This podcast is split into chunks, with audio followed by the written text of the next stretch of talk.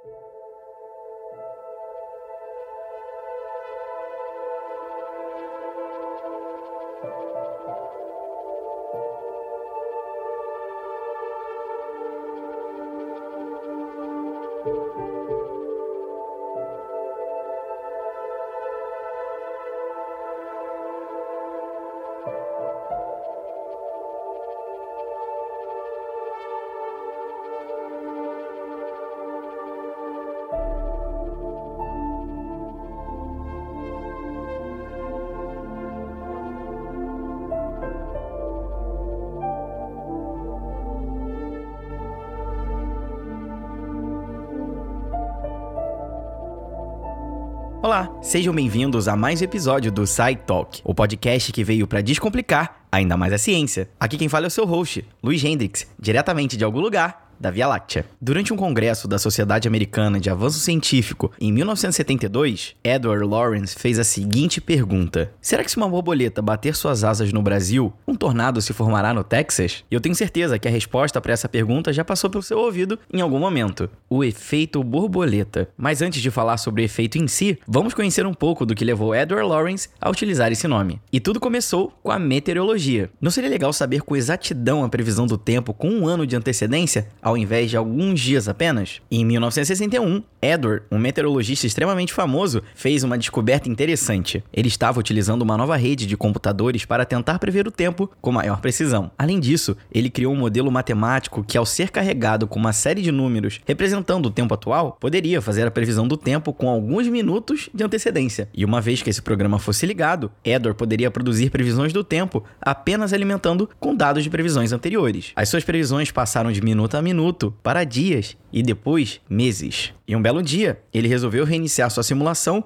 e percebeu que surgiram resultados muito diferentes. O que Edward começou a concluir é que, por mais que as novas previsões no computador começassem do mesmo jeito que antes, dois grupos de previsões logo divergiam drasticamente. E aí, que será que deu errado? As condições iniciais programadas por ele eram extremamente sensíveis. Um pequeno erro, não mais que um em um milhão, poderia levar a uma previsão do tempo completamente diferente no seu modelo. Lembra que eu falei para vocês que ele alimentava o seu computador com números? Enquanto ele tinha começado a previsão com apenas três números decimais, a partir daquele momento apareciam seis casas decimais no total, um número completamente diferente do que ele havia começado. E o que estava acontecendo é que, mesmo utilizando as mesmas condições, ele obtinha simulações diferentes depois de alguns dias. E o clima que o Edward gerava no seu computador era completamente diferente do clima na Terra. E vocês sabem o que Edward Lawrence acaba de encontrar? O caos. Um grande problema é que prever o tempo possui diversos desafios complexos que nunca serão completamente resolvidos. E olha que interessante, não é apenas por causa da complexidade, é algo muito mais fundamental que foi descoberto na metade do século XX. Nós vivemos em um universo caótico que, de diferentes maneiras, é completamente imprevisível. E se olharmos com mais detalhes para esse universo caótico, veremos que existem padrões surpreendentes e que, se nós conseguirmos entendê-los, poderemos revelar coisas muito importantes. Sistemas caóticos estão em todos os lugares, inclusive podemos afirmar que eles dominam o universo. E o que acaba de nascer é a teoria do caos. É uma contradição, uma ciência que busca prever o comportamento de sistemas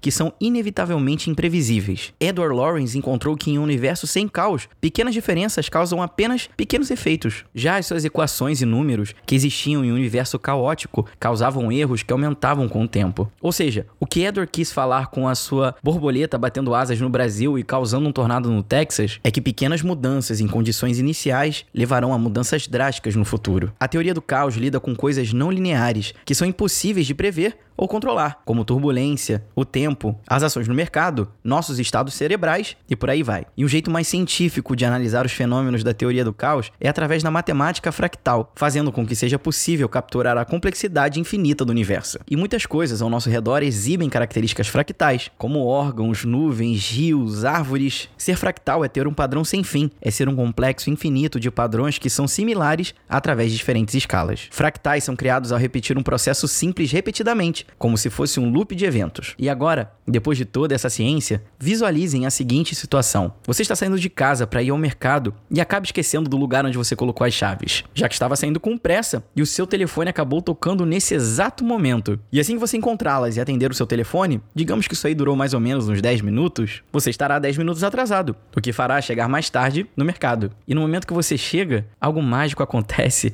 e você encontra o amor da sua vida no estacionamento. Vocês começam a conversar, o coração acaba batendo mais forte. Isso pode evoluir para o primeiro encontro, um segundo encontro. Anos depois vocês estarão casados, talvez com filhos, vivendo uma vida que sempre quis. Agora, se você não tivesse perdido a sua chave e atendido aquela ligação e se atrasado por 10 minutos, talvez você teria perdido o seu amor para sempre. Pequenas mudanças levarão a mudanças drásticas no futuro. Isso é o caos, como uma fila de dominós, enquanto o efeito borboleta é você, empurrando o primeiro dominó da fila. E agora, você já sabe, qualquer decisão da sua vida, por mais pequena que ela pareça ser, pode mudar o seu futuro. E nesse universo caótico, a gente não tem como prever, apenas esperar o inesperado.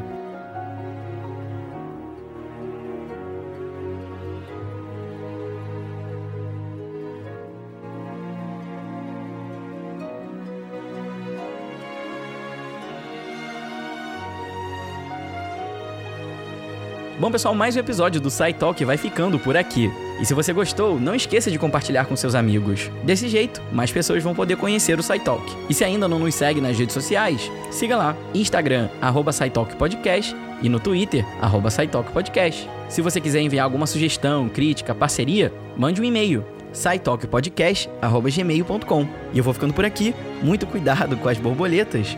Valeu, tchau!